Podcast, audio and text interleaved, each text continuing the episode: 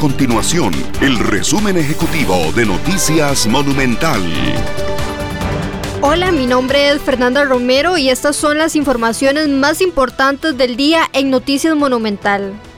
El ministro de Relaciones Exteriores, Rodolfo Solano, se pronunció ante la Asamblea de la Organización de Estados Americanos, OEA, advirtiendo de un aumento en las tendencias totalitarias en la nueva normalidad tras la pandemia del COVID-19.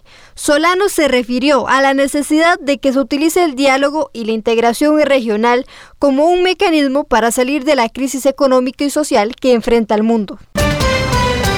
Si usted es vecino de San José o Cartago, preste mucha atención, ya que este miércoles se realizará una suspensión del servicio de agua potable, según informó el Instituto Costarricense de Acueductos y Alcantarillados AIA. La afectación será de 8 de la mañana a 6 de la tarde e impactará los cantones de San José, Curridabat, Desamparados, Montes de Oca, Goicoechea y La Unión. Además, podrían verse afectados los sectores de Moravia, Coronado, Paraíso y Cartago.